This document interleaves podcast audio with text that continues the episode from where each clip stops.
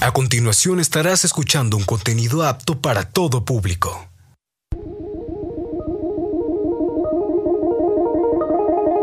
Tecnoverso. Un mundo lleno de datos, novedades, avances científicos, estadísticas, soluciones. Tecnoverso. La relación dinámica entre tecnología y sociedad.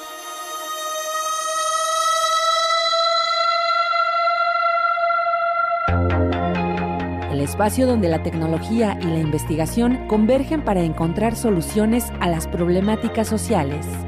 Con el doctor Roberto Morales Estrella. Bienvenidos a nuestro Tecnoverso.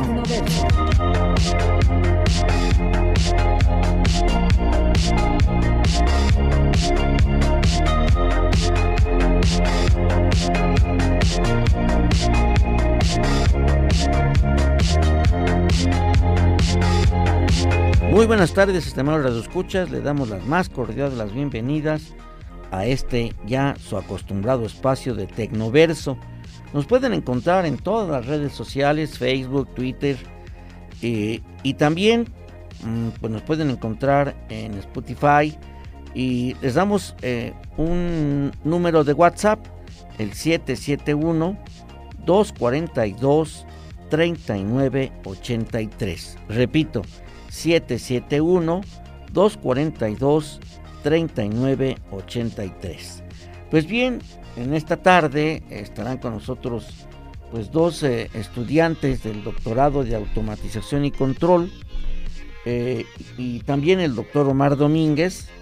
Eh, eh, pues más bien es un egresado del doctorado que es Juan Daniel Ramírez Zamora, él ya es egresado, y Jesús García Blancas, él todavía es estudiante y bueno, ya ustedes conocen, ya ha estado con nosotros varias veces el doctor Omar Domínguez, que es un investigador y es asesor de estos dos estudiantes brillantes que están trabajando pues un tema muy importante. Eh, el tema es neurorehabilitación y aplicado a un caso que es una compañera Mm, eh, no vamos a decir su nombre, pero bueno, una compañera que padece el síndrome de Guillain-Barré. Es la primera causa de parálisis flácida aguda en los hospitales de primer y segundo nivel de atención médica.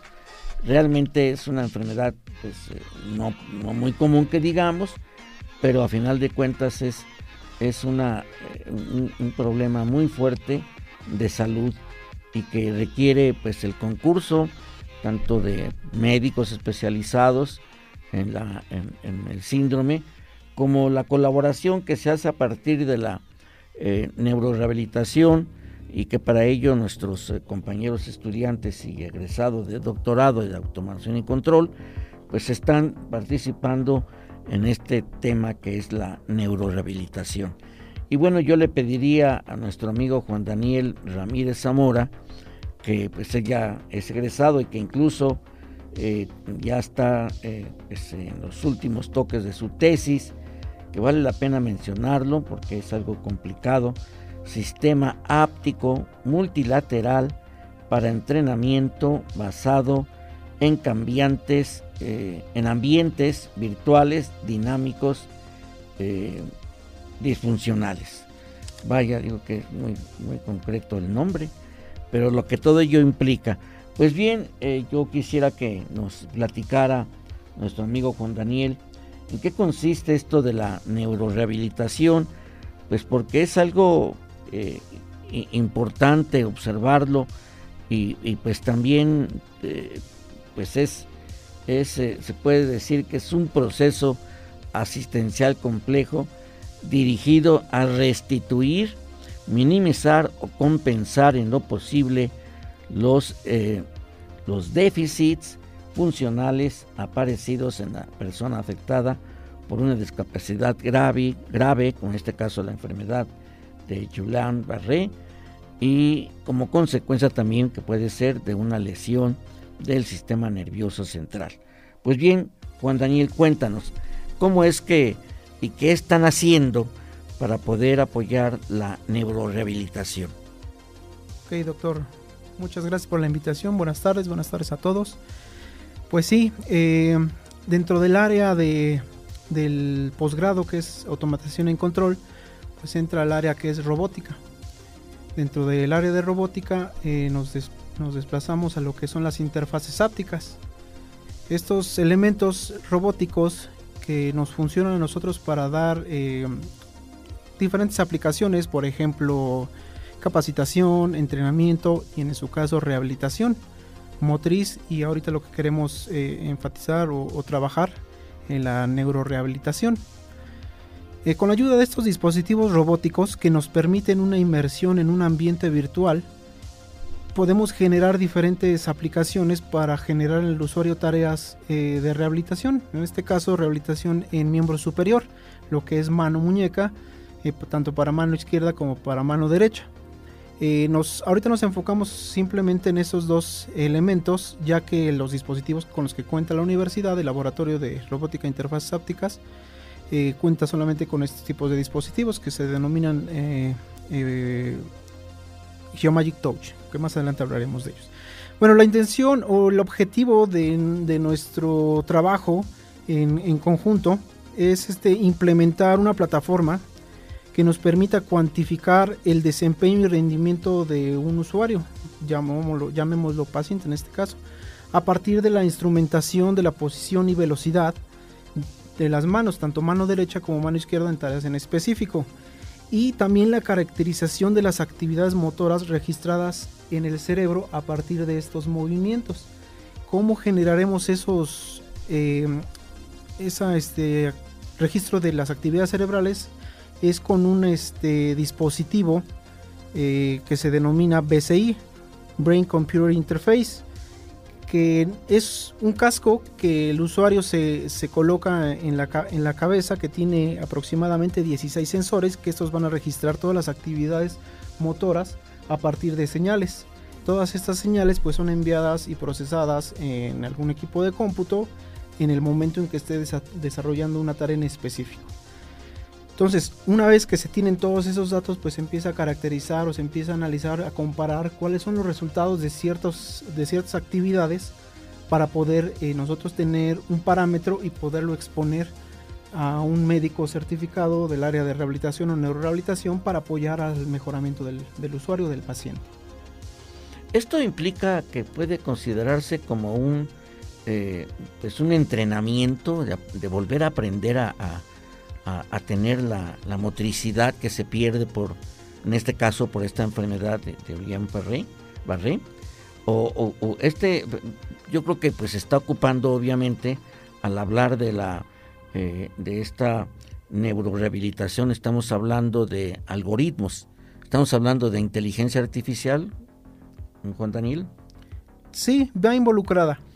Eh, lo que se pretende es que, eh, bueno, el proceso de rehabilitación de, la forma tradicional es que el paciente usuario realice ciertas tareas y supervisadas por el, por el experto y que él, mediante su, experiencia, pues determine si hay una, mejoría, ¿no? El, especialista eh, genera el reporte de que hay un avance, a lo mejor por la, también por el comportamiento del paciente lo que nosotros queremos agregar a, ese proceso es una herramienta eh, tecnológica de la integración de un robot del, casco PCI o Epoch Emotive y la conjunción de todos esos algoritmos, los cuales, eh, como bien comenta doctor, la parte del análisis de las señales cerebrales se van a hacer con redes neuronales, que es una alternativa de control inteligente para poder analizar el comportamiento que hay de una actividad a otra. O sea, porque al hablar de rehabilitar significa que ya tenía, en este caso, una motricidad pues natural, se puede decir, en el organismo y que en este caso por la enfermedad tan grave y rara que es esta enfermedad de Guillain-Barré, pues ha perdido la, motricidad que antes tenía.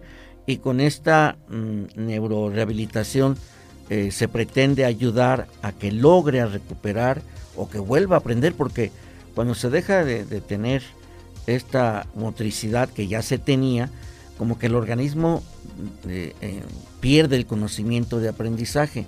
Y entonces a través de los algoritmos y a través de, esta plataforma se pretende que logre aprender nuevamente a moverse, porque incluso para ver y para hablar, eh, hoy la inteligencia artificial está ayudando, en este caso, según los neurocientíficos, para que logren recuperar lo que habían perdido. ¿Ese sería también el caso que ustedes están diseñando con esta plataforma? En efecto. Eh, eh, en el entendido de que existen diferentes tipos de, lesiones eh, para que impiden la, movilidad en, el miembro superior, nosotros partimos por la, la, la, básica, ¿no? que es a partir de a lo mejor de un accidente cerebral donde nada más él pierde la motricidad y con la ayuda de los movimientos constantes que generan las plataformas robóticas, que por eso las utilizamos porque en, palabras simples que los robots no se cansan, entonces pueden generar repeticiones de una actividad, hasta que el usuario lo permita. Es la idea inicial. Ahora que pasamos a esta parte de la neurorehabilitación y, en este caso en, el, en Guillain-Barré, eh, Guillain-Barré lo que, lo que hace, lo que afecta es directamente la mielina que recubren los nervios eh, del, paciente, entonces lo que impide el movimiento ya de sus extremidades. Lo que estamos generando con esta plataforma es, bueno, ayudarlos, ayudarnos con el, dispositivo robótico para instrumentar la posición y velocidad en los movimientos, pero con la, con la ayuda del casco también estar midiendo que sí está enviando esta información desde el cerebro a los músculos pero en algún momento derivado del síndrome se corta esa comunicación que existe. Entonces queremos saber qué está sucediendo, si, si, si, si existe realmente todavía una comunicación y dónde se pierde para que toda esa información se la podamos pasar al, al experto en, en, rehabilitación o al médico de cabecera y que él a partir de esos datos pues también se pueda apoyar para encontrar un mejor método tal vez que, que a lo mejor de manera visual o que por los estudios que se realizan a lo mejor no se alcanzan a apreciar. Nosotros queremos aportar algo con esta, con esta investigación para que se pueda eh, solventar ese problema. Sí, o sea, este tipo de enfermedad requiere la, participación de distintas disciplinas para lograr un avance significativo. El entrenamiento supervisado, en este caso, sería una de las acciones o resultados de la neurorehabilitación, sugiere información, sugiere la, necesidad de, de datos que, son los que va a captar este esta plataforma que ustedes están diseñando. Bueno, más bien que ya diseñaron y que ya están aplicando. En efecto. Eh, entonces, todo es a final de cuentas información. En la medida en que la comunicación que de las mm, de las eh, de la sinapsis de las neuronas bioquímicas que tenemos, como es la parte de la sinapsis de nuestros algoritmos bioquímicos, que pasen hacia, hacia, hacia los, los, conductos nerviosos y responda a la motricidad. Pero en qué momento se pierde, esa es la información que se requiere. Y yo creo que eso es lo que tenemos que visualizar para poder apoyar y dar el tratamiento adecuado. Yo creo que también aquí en este proceso, yo creo que también tendría la participación de, una, de un experto en, farmacia, ¿no? Para saber cuáles son los, eh, los los fármacos que se requieren para estimular esa, esa, esa, conexión que se requiere, que se tenía y que por el síndrome se perdió. Eh, nos vamos a ir a una pausa y regresamos con más de este interesante tema, porque francamente es algo que, pues que hoy la medicina y la, terapia, o sea, las, la, la, solución de muchas enfermedades, no obedece nada más a un solo médico o un especialista sino que requiere la participación de distintas disciplinas y distintos especialistas. Y este es uno de esos casos en que nuestra universidad, a través de, esta, este posgrado doctoral de eh, automatización y control, pues nos pone eh, en la oportunidad de ser útiles y darle un sentido social a lo que se desarrolla científicamente. Regresamos en un momento. Los números en nuestro Tecnoverso. ¿Para qué se utiliza la neurorehabilitación? Se utiliza de manera habitual para tratar afecciones como la apoplejía, la parálisis cerebral, la enfermedad de Parkinson, el traumatismo cráneoencefálico, la esclerosis múltiple, el síndrome postpolio y el síndrome de Guillain-Barré.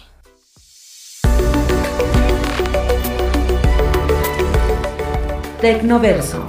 Regresamos.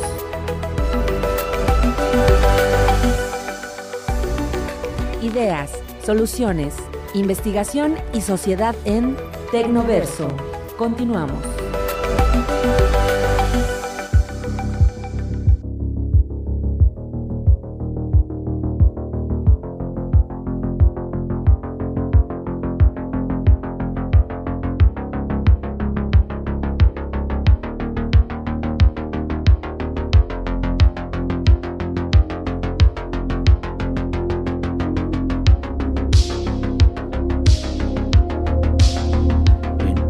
Buenas, eh, regresamos nuevamente con ustedes y volver a saludar y darles buenas tardes. Bien, eh, pues eh, realmente este tema se torna muy interesante y ahorita pues vamos a mm, enlazarnos con, con un, un, estudiante que está también trabajando en este, en este proyecto de neurorehabilitación. él es Andrés Torres, que también es una persona que pues está haciendo aportaciones a este trabajo científico y ahorita en este momento lo estamos enlazando.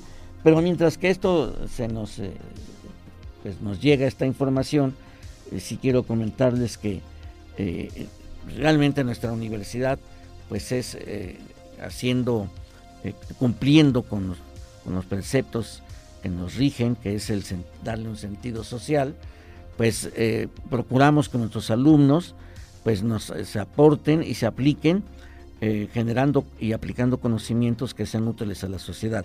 Ya tenemos en la línea a nuestro queridísimo amigo Andrés eh, Burján Torres Reyes. por favor, estimado Andrés, cuéntanos cuál ha sido tu participación en este proyecto de neurorehabilitación. Hola, buenas tardes. Eh, mucho gusto, encantado de participar en el programa.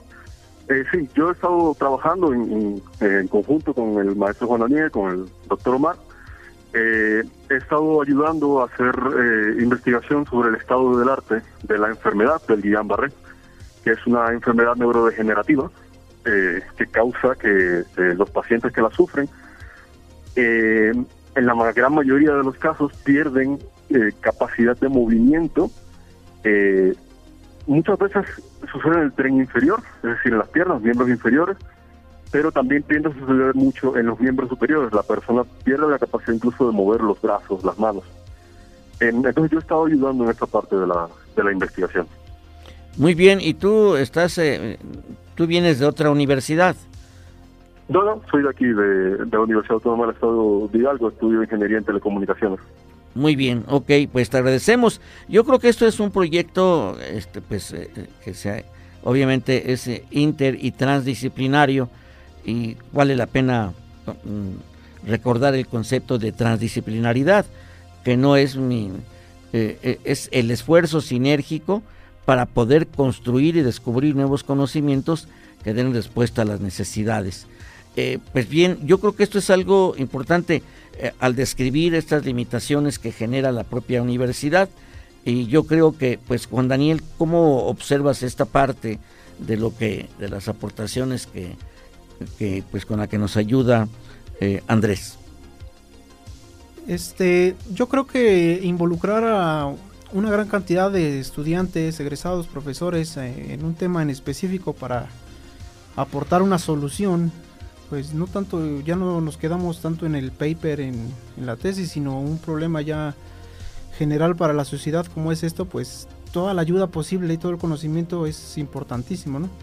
Yo le he comentado al compañero este, Andrés que pues su ayuda es, es, valiosa porque él está muy motivado en, integrarse con nosotros y apoyar, ¿no? Tanto al, al, usuario como al mismo programa. Entonces yo creo que es invaluable esa, esa ayuda. Yo creo que está bien. Ahora, eh, vale la pena eh, eh, explicar que nuestra universidad ahorita tiene una, una tendencia precisamente a generar conocimientos que tengan una aplicación práctica en nuestra, en nuestra sociedad y que no es buscar la mercantilización, pero sí formar eh, investigadores y formar profesionistas generando eh, dispositivos eh, y prototipos que den respuesta a las necesidades de la sociedad y también de los sectores productivos. Y yo creo que este es el caso que pues, nos viene a ocupar ahorita. Pero bien, de, volviendo a la plataforma tecnológica, ¿cómo es que se ideó y cómo es que se diseñó esta plataforma, Juan Daniel?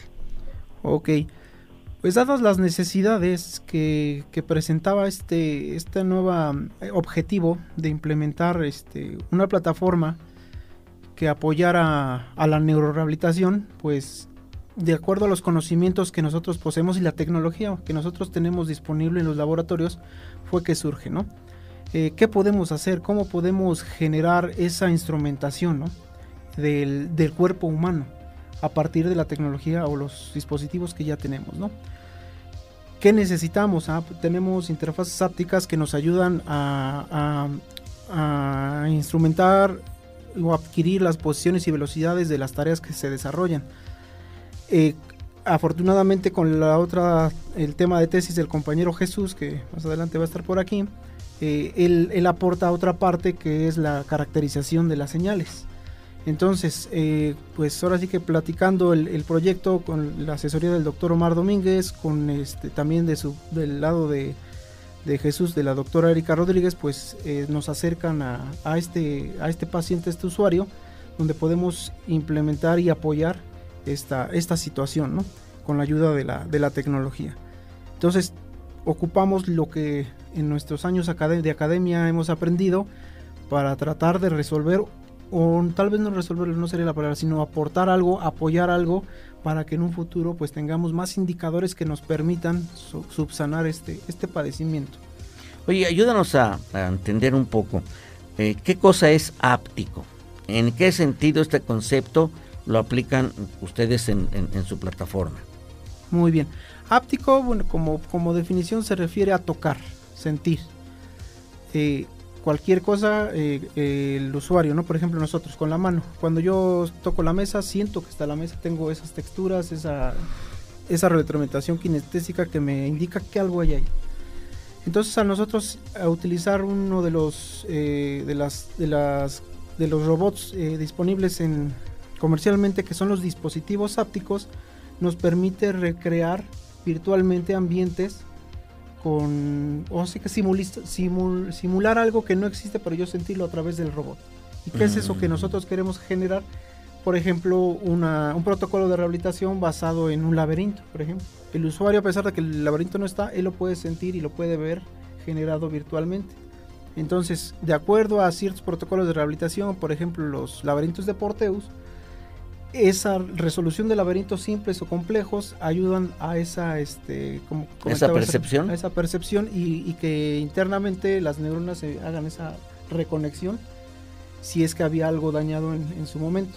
Y generamos también la, la, función motriz a partir del movimiento de las manos con la ayuda de los dispositivos robóticos.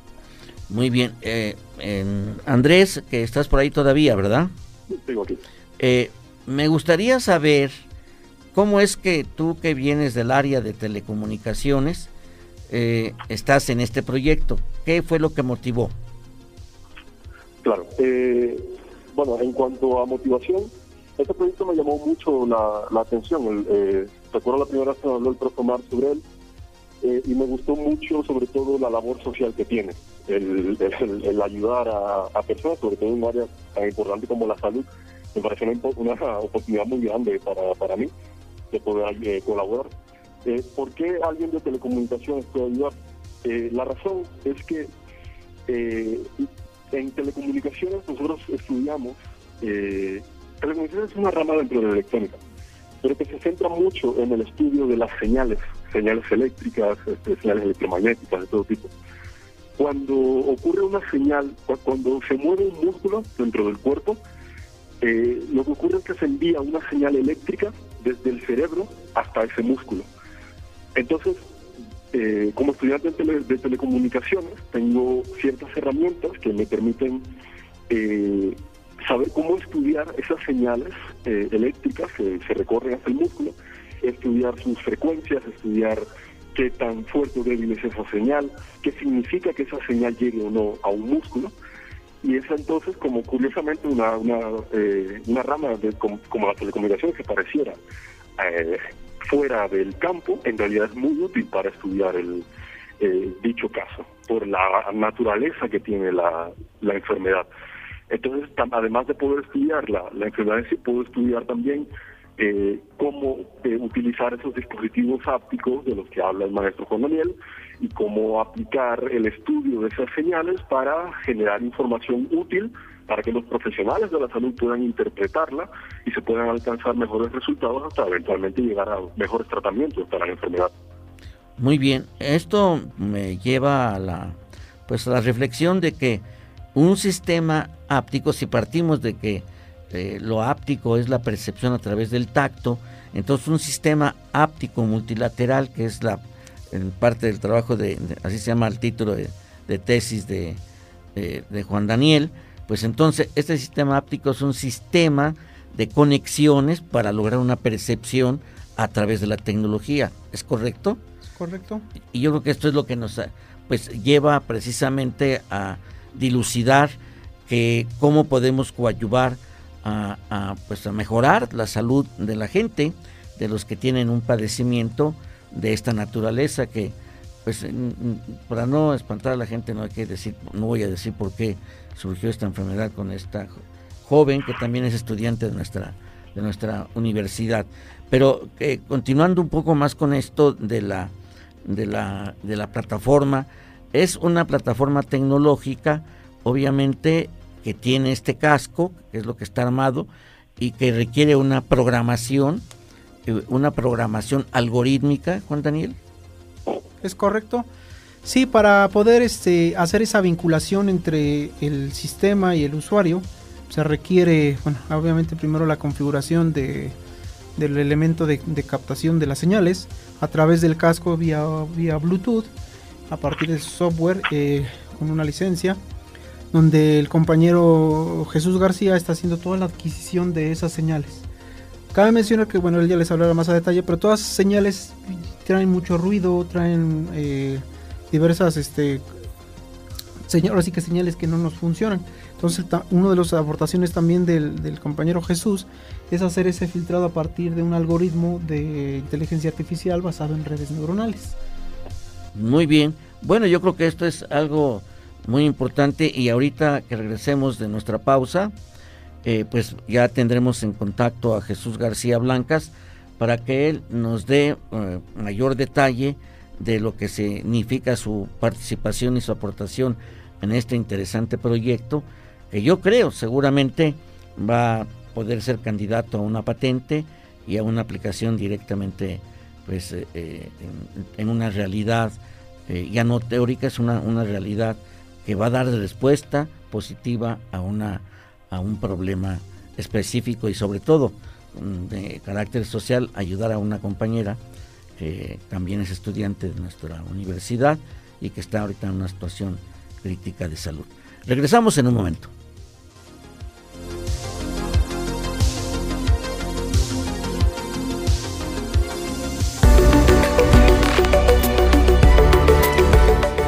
Tecnoverso. Regresamos.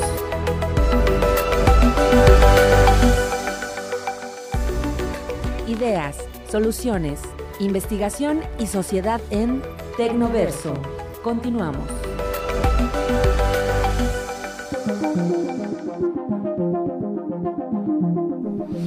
Muy bien, regresamos nuevamente con ustedes y ahorita vía telefónica estará con nosotros Jesús García Blancas. Él, pues también estudiante de, automatización y control, nos va a explicar cómo es que está la, situación, cómo ha sido su participación. Eh, Jesús García Blancas, eh, ¿sí nos estás escuchando? Sí, ¿qué tal? Muy buenas tardes. Adelante, dinos cuál ha sido tu participación y cómo es que ves este proyecto que resulta muy interesante. Oh, pues muchas gracias por, por la apertura en este espacio para platicar un poco de lo que se ha trabajado. Pues eh, prácticamente el, interés que hemos tenido como equipo de trabajo es en favorecer lo que es el, la rehabilitación de, personas que presentan algún tipo de, discapacidad. En este caso, pues eh, en mi área trabajo lo que es la, la, neurorehabilitación, la neurorehabilitación eh, que consiste básicamente en interactuar o hacer un lazo, un vínculo entre lo que es el cerebro humano con los dispositivos externos. Vamos a hablar específicamente de, de robots. Eh, nosotros sabemos que pues, la robótica es un área que ha avanzado mucho y que pues el objetivo principal es eh, el beneficio, el facilitar las tareas de las de las personas. Entonces, aprovechando eso, nosotros bueno se trabaja lo que es en esa en esa área, ¿no? En vincular lo que es el cerebro humano con este tipo de, de dispositivos. ¿Cuál es la importancia que, que tiene el, el, cerebro humano a la hora de interactuar con estos, con estos elementos? Pues la, la importancia se encuentra en la, en la conexión que existe a la hora de interactuar con ellos, porque podría, podríamos decir que todo es favorable cuando se existe esta, esta conexión, pero nos, nos encontramos a veces con este, situaciones que pueden generar estrés en la, interacción con los, con los, ¿cómo se llama? El robot con las, con las personas. Entonces eso puede generar ciertas condiciones que no sean favorables para el desempeño de, de, esta, de estas tareas. Eh, específicamente lo que es la neurorehabilitación, ya una vez que hablamos de la conexión del, cerebro humano con, con la robótica o con los robots. En la neurorehabilitación, ¿qué es lo que queremos? lo que se está buscando principalmente es de que el paciente sea dueño de su propia rehabilitación. Esto porque nosotros no, por supuesto, no, no criticamos, no discriminamos lo que es la, el trabajo de los fisioterapeutas. Al contrario, nos basamos mucho de las ideas que, que nosotros escuchamos de ellos y el objetivo de esto es que con este tipo de herramientas mejoremos la rehabilitación del paciente, porque como lo dije en un inicio, queremos que el paciente sea dueño de su propia este, rehabilitación. Esto como pues con esta conexión que hemos platicado, que es la conexión del cerebro humano con un dispositivo robótico. Eh, nosotros bien sabemos que a la hora del fisioterapeuta estar haciendo su trabajo, él sigue cierto protocolo clínico, el cual lógicamente está estudiado y validado, el cual va a favorecer lo que es el desempeño de la rehabilitación, pero nunca está enfocado en lo que es lo que siente el paciente, en decir este eh, si el paciente le dice ya siento dolor, el, el rehabilitador físico que lo que hace va a seguir haciendo su, su trabajo. Entonces queremos con esto que se existe esa interacción si el paciente ya presenta un nivel de dolor a nivel cerebral, entonces el paciente sea capaz de modificar lo que son las tareas de, del robot, el robot que está interactuando con él en su rehabilitación. A grandes rasgos es lo que se está trabajando en esta área de investigación. Muy bien, esto quiere decir que pues eh, a final de cuentas la percepción de la realidad es la percepción de lo que somos y sentimos, ¿no? O sea, nuestra percepción es cerebral, definitivamente, y el sentir dolor no es que el dolor está afuera, sino está en nosotros. Y la realidad lo que vemos, si vemos un árbol, es porque nosotros definimos anteriormente con el árbol, ¿no? Yo creo que eso es eh, parte importante y recuperar eso. Dice, no vemos las cosas como son, vemos las cosas como somos. Entonces cuando se pierde esta capacidad neurológica eh, de nuestra, nuestro organismo, pues entonces entramos en un conflicto con la propia realidad y sobre todo eh, la generación de dolor, que pues la idea es con esta, eh, estas tecnologías es evitar este tipo de situación. No sé cuál es tu reflexión al respecto, Jesús. Efectivamente, lo que comento, doctor, es muy acertado de repente perdemos esa esa respuesta, ese sí, esa respuesta al, al cómo podemos percibir las, las cosas. Siempre esto lo hemos seguido a partir de la teoría de el cerebro humano es una supercomputadora. Como todos sabemos, una computadora cuando yo elimino un archivo no se elimina al 100%. Esa información que yo eliminé queda en algún lado. ¿Dónde? No lo sabemos. Entonces lo mismo pasa en el cerebro humano. Por alguna razón, dígase enfermedad, accidente, este, vamos a dejar en esas dos, este, enfermedad o accidente. Perdemos movilidad de alguna extremidad superior e inferior. Eh, se podría intuir que esa información se pierde a pesar de que este, no tenemos movilidad o incluso se llega a una amputación. Podríamos decir que esa información se pierde, pero eso es, eh, nosotros trabajamos bajo la teoría que esa información existe en el cerebro. Nada más es estimularla para que esa información vuelva a regresar a las, a las vías, a los canales adecuados para poder hacer la manipulación. Es otra, este, en otro, es otro punto de vista en el cual se trabaja desde la neurorehabilitación. Sí, claro, yo creo que vale la pena mencionar que nuestro cerebro no es una supercomputadora. Ahorita, aún todavía, ahorita con todos los descubrimientos que hay y con todo el desarrollo de la inteligencia artificial, todavía, todavía no hay una computadora que nos gane a nuestro cerebro. Eh, yo creo que esa es la parte más importante. Una computadora, todo lo que es tecnología es resultado de lo que pensamos y sentimos. la humanidad como tal creó la computadora, que por cierto cabe mencionar a, a la matemática Adam Lovelace, que en 1843 publicó el primer algoritmo destinado a ser procesado por la máquina analítica de científico de este Charles Babbage que era pues eh, totalmente automática, que sumaba, restaba, multiplicaba y dividía. Entonces, la generación de la tecnología y de las grandes computadoras y como ahorita está la sensación de chat GPT, pues simplemente sencillamente es, creación humana y yo creo que esa es la parte importante. ¿Qué te dice esto? Y por cierto, yo quiero eh, preguntarte algo, se me olvidó decirle a, a nuestro amigo Andrés, pero te lo pregunto a ti.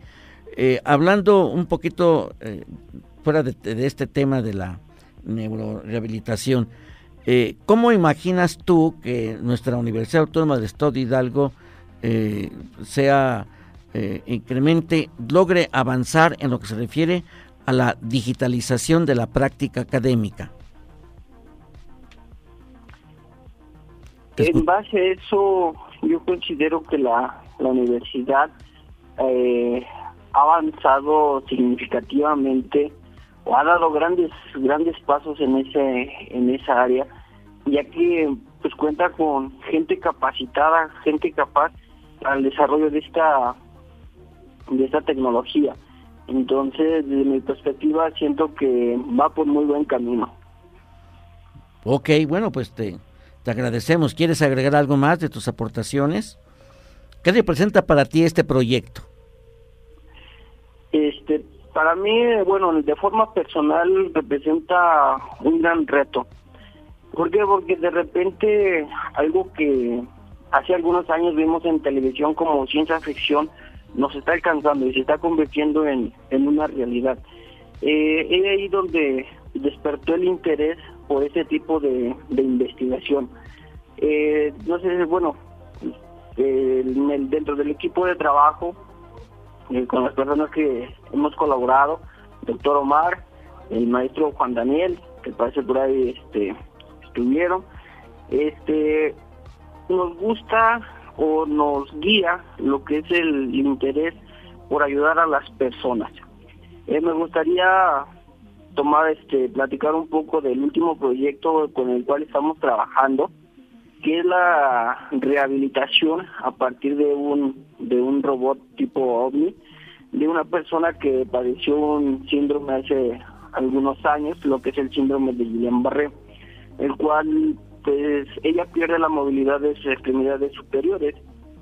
Eh, empezamos a trabajar con ella, cuando se inició su movilidad era, era mínima. Eh, a partir de esta de este protocolo que se diseñó en conjunto todo el equipo de trabajo, eh, se logra que los movimientos tal vez no se hayan recuperado al 100%, ¿no? Como se quisiera. Pero sí hubo un avance significativo a partir de la estimulación con el robot y de lo que es la lectura de las señales cerebrales, donde a partir de eso se puede dar este se puede dar una, un aporte, no un diagnóstico, porque nos falta mucho para poder dar un diagnóstico, pero es un aporte de cómo influye el cerebro, el cerebro de esta de esta paciente en lo que es su rehabilitación, cómo es que el cerebro va conectando ciertas este, presiones que hacen que las tareas que se le solicitan cada vez sean más este más precisas. Entonces, con esto recaigo nuevamente a la pregunta, lo que nos motiva esto es ayudar a las personas, tener ese, ese sentido humano de este de con lo poco que hacemos pues, aportar un pequeño grande a lo que es a la, a la humanidad. Muy bien, pues te agradecemos mucho, estimado Jesús, y esperemos que todos los alumnos de nuestra universidad sigan esta tendencia. Ok, muchas gracias. vamos a ir a una pausa y regresamos con más de este interesante tema. Va a estar con nosotros el doctor Omar Domínguez en un momento. Soluciones a través del Tecnoverso. Neurorehabilitación. De acuerdo a la Organización Mundial de la Salud, OMS, define la neurorehabilitación como un proceso activo por medio del cual los individuos con alguna lesión o enfermedad pueden alcanzar la recuperación integral más óptima posible, que les permita su desarrollo físico, mental y social de la mejor forma.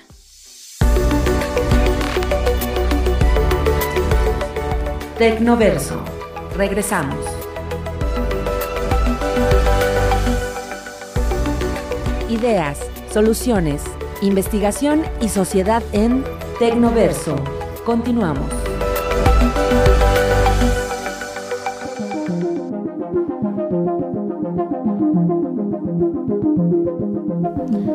Bien, regresamos con ustedes nuevamente y le damos la más cordial de las bienvenidas a nuestro estimado doctor Omar Domínguez. Doctor Omar, pues hemos escuchado aquí a sus, a, sus alumnos y que francamente en lo personal me han dejado asombrado por dos cosas, por el aspecto tecnológico, por el aspecto académico y sobre todo pues por el sentido social que con lo que ellos están animados a generar eh, este tipo de prototipos. Pero cuéntenos usted, ya nos dijo Jesús que hay avances significativos, pero usted, eh, por favor, eh, intégrenos esta información. Muchas gracias, doctor Morales. Eh, agradezco mucho de nueva cuenta su amable invitación. Agradezco mucho a todos sus radioescuchas que nos honran con su, su participación y sus aportaciones.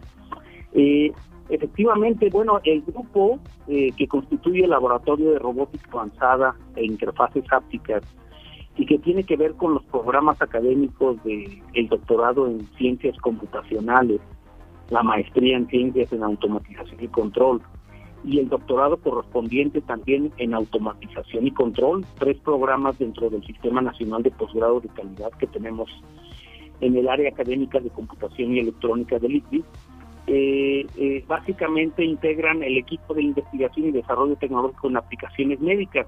Tenemos este gran reto y hemos tenido algunos resultados eh, sustanciales, eh, resultados que permiten motivarnos a continuar fuertemente hacia adelante y en pro de, buscar atender a grupos vulnerables, particularmente aquellos que tienen que ver con cierto tipo de discapacidades, como ya eh, comentaron Jesús García Blancas, estudiante terminal de doctorado en ciencias en automatización y control, el maestro Juan Daniel Ramírez Zamora, que está a dos meses de doctorarse en el mismo doctorado, y el ingeniero Andrés Burhan, ¿no? de la ingeniería en telecomunicaciones, un alumno muy talentoso.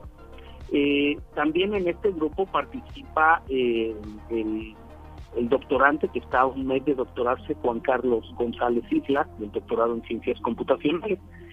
Y bueno, particularmente buscamos emprender eh, soluciones asociadas al diagnóstico del Guillain-Barré y bueno, pues como comentó Andrés Burhan sobre el estado del arte y aspectos históricos y el concepto o, cómo se establece la situación asociada a Guillain-Barré en un paciente eh, por distintas razones, ¿no? Y los métodos clásicos de tratamiento, eh, así como las, la, la visión tecnológica que existe y la que nosotros buscamos plantear.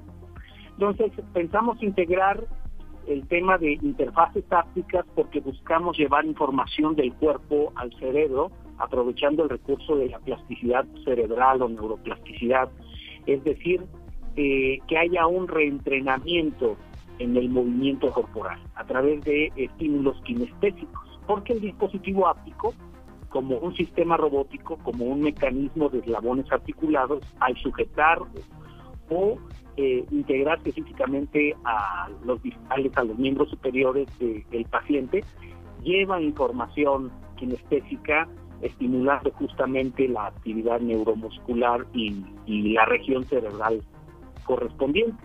Pero para poder saber que esto ocurre, pues es, es importante hacer una instrumentación de las ondas cerebrales, como ya explicó eh, Juan Daniel y, Jesús García, estudiantes de, del doctorado. Eh, y bueno, para ello, eh, Andrés Burjan está haciendo un procesamiento digital de señales mioeléctricas utilizando un electromiograma o electromiógrafo de superficie, ¿no? De, que, que, instrumenta ocho, a través de ocho sensores, ocho regiones musculares del antebrazo. Y bueno, eh, con el Emotivepo, que es un electroencefalograma que trabaja Jesús, él permite hacer la instrumentación de las ondas cerebrales. Aquí lo interesante de las señales biomédicas es de que nos proporcionan información pero para poder tener una idea muy clara y explícita de la información que las señales que el cuerpo proporciona eh, sean contundentes para poder diagnosticar al paciente o saber qué hacer en un momento dado vía los sistemas robóticos que son estimuladores, eh, se tienen que trabajar con métricas, hacer procesamiento digital de señales, hacer filtrado, por supuesto, hay que depurar señales de ruido que existen eh, no por el cuerpo humano propiamente, pero sí por los sensores y la calidad de los sensores que son finalmente por mejor tecnología que sea el ruido es inherente a ellos y eh, como son series de tiempo que por ejemplo un experimento de 20 segundos de instrumentación y si tenemos un tiempo de muestreo de un de un milisegundo, o sea, una frecuencia de muestreo de un kilohertz, estaríamos hablando de, eh, de que cada segundo tiene mil muestras y entonces 20 segundos tendría 20 mil muestras.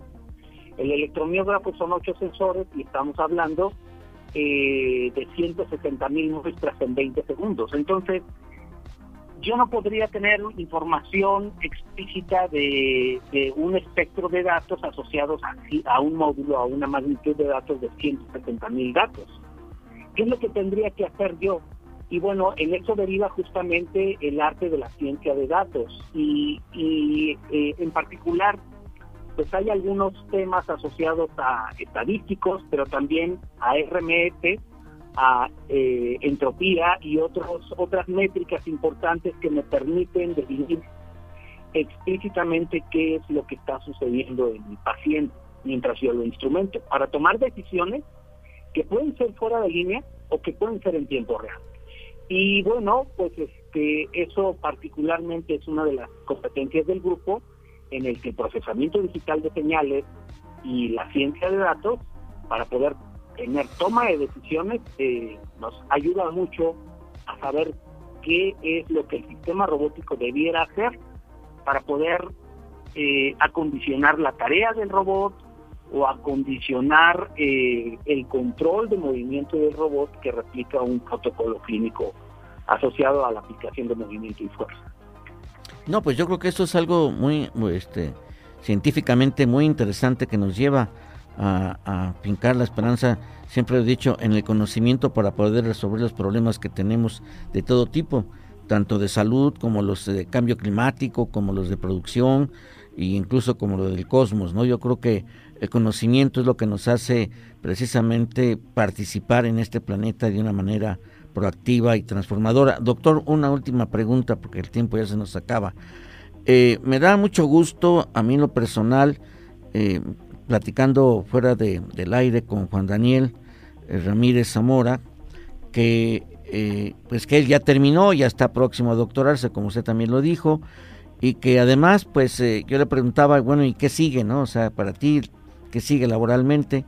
Y me da mucho gusto decir que pues nuestra universidad, reconociendo su, su trabajo y pues que seguirá trabajando en los laboratorios de nuestra universidad, eh, yo creo que esto es algo muy interesante y claro, definitivamente que usted como docente y asesor de, de, este personal de talento, pues ha tenido su granito de arena en ello. ¿Qué opinión le, le, merece esto, estimado doctor?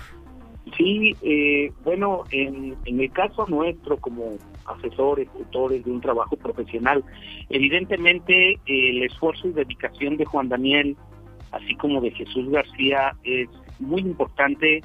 Son sus trabajos de investigación, son sus resultados, ellos son siempre los primeros autores de sus publicaciones científicas eh, y básicamente los dueños del conocimiento, ¿no?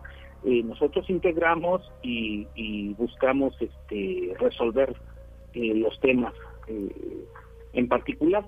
Y bueno, siempre es un gran gusto no solamente que se gradúen y publiquen en revistas indexadas JCR, como lo ha hecho Juan Daniel, como lo está haciendo Jesús García y Juan Carlos González, eh, el, JCR, el Journal Citation Report, eh, básicamente es la lista más importante de indexación a nivel mundial, en donde sabemos cuál es la ubicación de acuerdo al factor de impacto de cada una de las publicaciones. Eh, en este caso, Juan Daniel tiene una publicación en la revista Census de 3.8 de factor de impacto en el JCR, es cuartil 1, y bueno, pues este uno de sus resultados, que son varios, ¿no? Uno de sus resultados ya está publicado. Y el que la universidad, la institución lo haya contratado como una persona importante para poder eh, administrar y tomar decisiones en laboratorios de investigación y docencia, pues es este, realmente gratificante porque nosotros como académicos vemos la más importante satisfacción en los éxitos de nuestros estudiantes. Y, creo que Juan Daniel, así como Jesús García Blanca, que es profesor investigador en el y TETA, el Tecnológico de Estudios Superiores de APAN, eh, así como en la Tecnológica de Tulancingo, donde está eh, Juan Carlos González, los tres son totalmente exitosos y están contratados de tiempo completo, derivado de sus esfuerzos y su dedicación.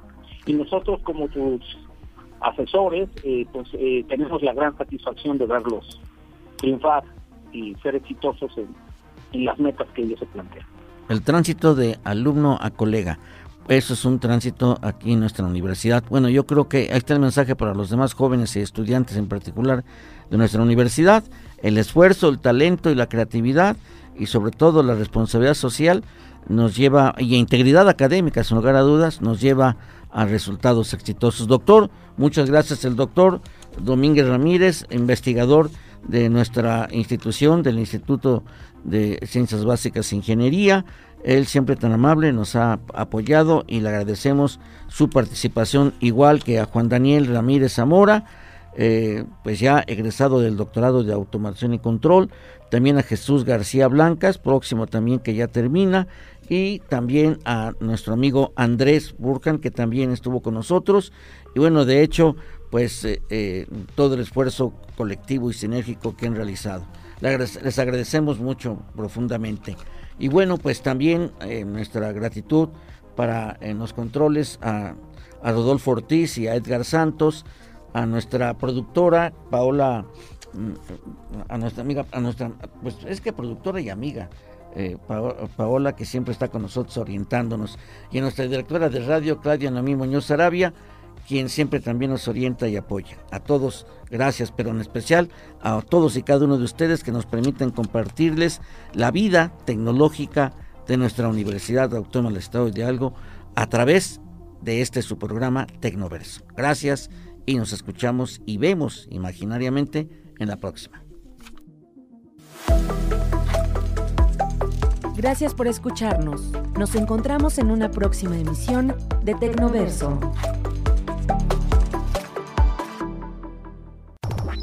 Esta es una producción de Radio UAEH Pachuca para el Sistema Universitario de Medios Autónomos.